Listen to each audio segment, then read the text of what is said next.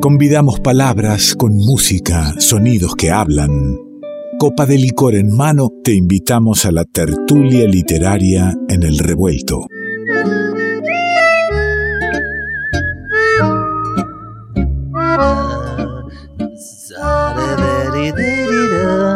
Qué linda hora para una tertulia, qué lindo tener a mano mi, copita de vino de Malbec el revuelto y saberla cerca, con ganas de convidar a Natalia Sordi. ¿Cómo está, amiga? ¿Cómo le va, Simonazzi? Un placer.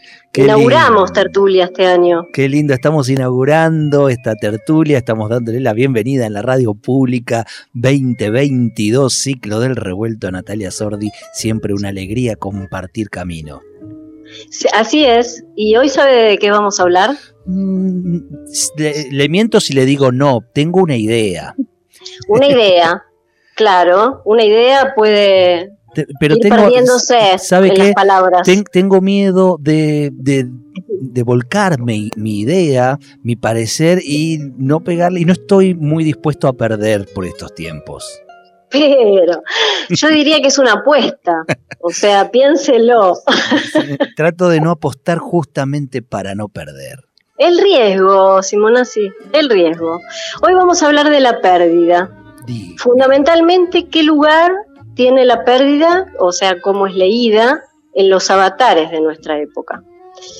Una época donde el consumo maneja el tiempo de un imaginario, digamos, digámoslo así, donde no hay lugar para que algo falte, ¿verdad?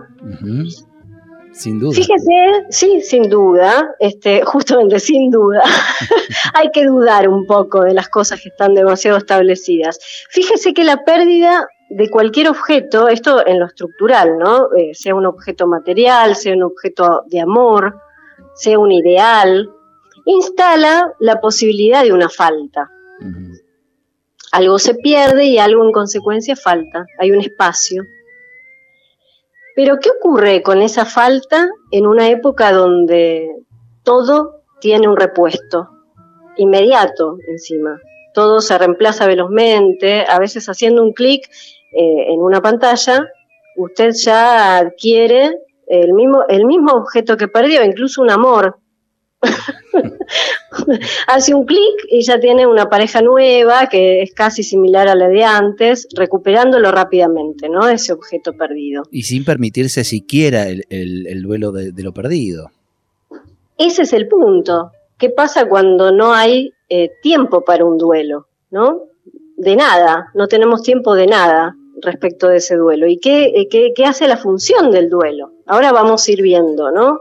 Eh, este sistema incluso, eh, que es un sistema de consumo, ya lo sabemos, nos propone que cuanto más rápido obtenga ese objeto este, perdido, más beneficios puede tener, ya sea un descuento, o sea, vamos a hablar de un, un objeto material, ¿no?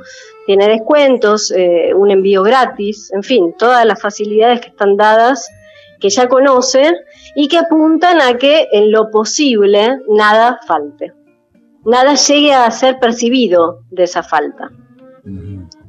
La tecnología y la era de consumo entonces facilitan esto cada vez más. Sin embargo, hay un problema con esto, que es eh, cada vez... Pareciera que no hay ningún problema, que está todo muy bien con esto. Pareciera que todo funciona, ¿no? sí, pareciera. ¿Dónde está la falla? Cada vez, justamente, qué pregunta, ¿dónde está la falla? Cada vez el sujeto tiene menos movimiento en relación a esa, falta, a eso que falla. Por ende, en relación con su deseo. Cada vez tiene menos acceso a este tiempo de lo deseante. Cada vez se acorta más la posibilidad de espera, de esperar, que proporciona ese espacio que falta, ¿no? Entonces, me pregunto, ¿dónde queda el lugar de la pérdida? ¿Quedará solamente sujeta a la pérdida a una imagen con connotación negativa, polarizada eh, con lo que no fue ganado, por ejemplo? ¿Dónde queda la pérdida si no hay tiempo para que algo pueda faltar? Y otra pregunta que se me ocurre hacerle, ¿a qué nos invita un saber perder? ¿No?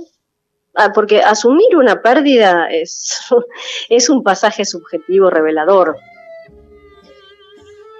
Entonces sabemos nosotros con el psicoanálisis que para que algo del orden del deseo se constituya, para que algo de lo deseante, ¿no? Cuando hablo del deseo no hablo del anhelo de consumo, sino de ese deseo inconsciente, ¿no? Del sujeto, propio del sujeto.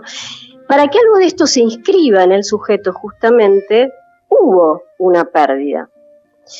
Desde el vamos, digamos, cuando un niño nace, un bebé nace, ya el corte con la madre, esa separación, corte del cordón umbilical, lo hace salir a la vida y esa separación produce algo de lo vital. Sí, vaya, eh, eh, se pierde todo un hábitat también, donde se, esos nueve meses de vida en un lugar distinto.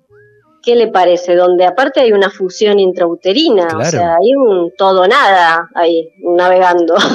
Una de las pérdidas más fuertes, eh, creo que creo que nacemos con una pérdida brusca y de repente de repente lanzados a la existencia, eh, pero bueno, eso, esa pérdida produce la posibilidad vital que, eh, en el mundo, ¿no?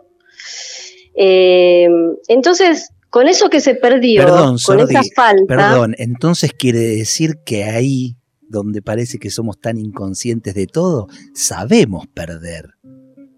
Y ahí no nos queda otra. ¿No? digo, naturalmente sabemos perder. Pero claro, es que la vida tiene, tiene esa cualidad, ¿no? O sea, siempre antes de algo que asume lo vital hay una pérdida. Vivimos perdiendo cosas. Eh, con esa falta este, se, se, estructura en el sujeto el mismo deseo, se va estructurando. Entonces, eh, a cada paso perdemos cosas y esa es la posibilidad que pone en marcha nada menos, y esto es muy importante que lo tengamos presente, eh, que los procesos de subjetivación, o sea, lo que causa a un sujeto. No hay posibilidad deseante sin esta, eh, esta pérdida no en el sentido opuesto a la ganancia, ¿no? Como decíamos antes, sino esto que habilita un espacio. Es habitual, eh, eh mira lo que me, acordé recién este, de esto, porque es habitual hoy en día que a todo lo que no responde al éxito, llamémoslo adaptativo, de lo que sirve al sistema de consumo, se, se lo llame depresión, por ejemplo. Sí. Eh, ahora, este, y aparte se medique, pero eso es un tema aparte, ¿no? Justamente se sigue tapando esas manifestaciones de deseantes o de algo que falta, algo que falla. Algo de esa falta, eh, lo que habla en ese malestar, se lo vuelve a tapar, se lo vuelve a llenar. ¿no? Para que siga produciendo un sujeto sonriente, feliz, adaptado, reinsertado a la inmediatez del consumo. usted sabe que hoy estar triste no es una posibilidad.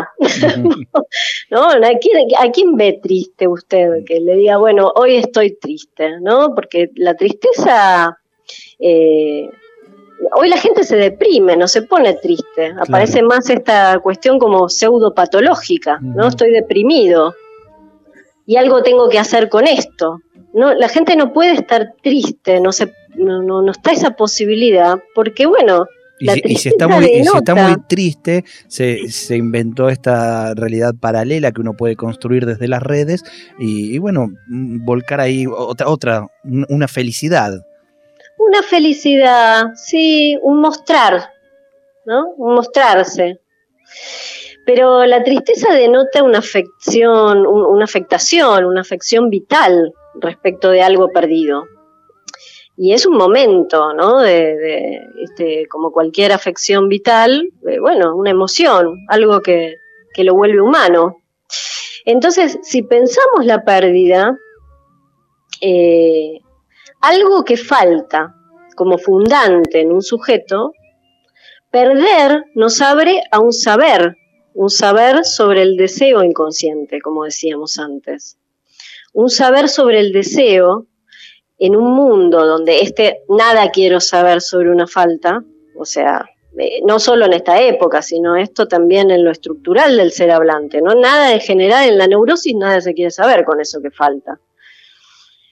Eh, eso es algo estructural en cualquier ser hablante, pero potenciado por una época sin tiempo para el encuentro con una falta, bueno, ahí la pregunta, ¿no? La pregunta que dejo por aquí respecto de estas cosas es, ¿cuáles son las consecuencias de esta falta de la falta? Eh, en lo singular, en lo colectivo, en los lazos, sobre todo en los lazos. ¿Y qué hay del tiempo? ¿Qué, qué, qué tiempo estamos viviendo? No solo por la época, sino cómo pensamos, cómo leemos, cómo se está leyendo el tiempo. En esta este, suerte de todo está armado eh, en una naturalización, ¿no? De evitar perder tiempo, ¿no? Lo que se evita perder en general es el tiempo, hacerlo más rápido, hacerte un clic y ya te llega el producto. Eh, todo tiene que ser eh, ya. Entonces, lo que se pierde allí es nada menos que el mismo tiempo. El vital, el singular, ¿no? El tiempo de, lo deseante que hace a lo singular, a lo subjetivo. Hace poco leí una frase, eh, en esto de las redes, ¿no? Que uno va a hacer un random, eh, lo, que antes eran, ¿se acuerda? los grafitis que todavía están, pero menos. Esos grafitis eh, cuando ibas caminando por la calle, bueno, hoy eso es Twitter, por ejemplo. este, estamos en una época, esto es lo que había leído y la anoté esa frase, estamos en una época en donde enamorarse es perder el tiempo con personas inmaduras que están en una etapa donde no saben lo que hacen ni lo que, ni lo que quieren. Entonces, es muy propio de la época, ¿no? Pero quien la enuncia también es parte de la época. Esto de que enamorarse es perder el tiempo. Bueno, es, para preguntar. me gusta, me gusta eh, Nati, que terminemos con, preguntas, que dejemos preguntas eh, eh, en el aire, ¿no? que, nos vayamos interpelados y que nos quedemos pensando un rato entre el tiempo que nos queda, justamente para ganarlo con, con música, con más palabras, con más revuelto, con terminar este vinito y, ¿por qué no también con disfrutar de la poesía, que justamente es, una escritura más allá de los tiempos y, de, de, los estilos que, siempre apuesta a la belleza. Sí, y que algo se pierda, ¿no? Que algo se pueda perder. Es, eh, es una apuesta, como decíamos al principio. Le voy a leer un poema de Juarros para terminar. qué lindo. Cerrar con Juarros, nada, nada mejor. Dele nomás.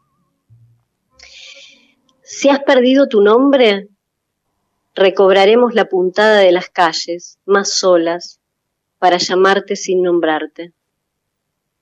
Si has perdido tu casa, despistaremos a los guardianes de la cárcel hasta dejarlos con su sombra y sin sus muros. Si has perdido el amor, publicaremos un gran bando de palomas desnudas para trazar la vida y darte tiempo. Si has perdido tus límites, recorreremos el cruento laberinto hasta alzar otra forma desde el fondo. Si has perdido tus ecos o tu origen, los buscaremos, pero hacia adelante, en, en el templo final de los orígenes. Solamente si has perdido tu pérdida, cortaremos el hilo para empezar de nuevo. Natalia Sordi pasó por el revuelto. Revuelto de radio.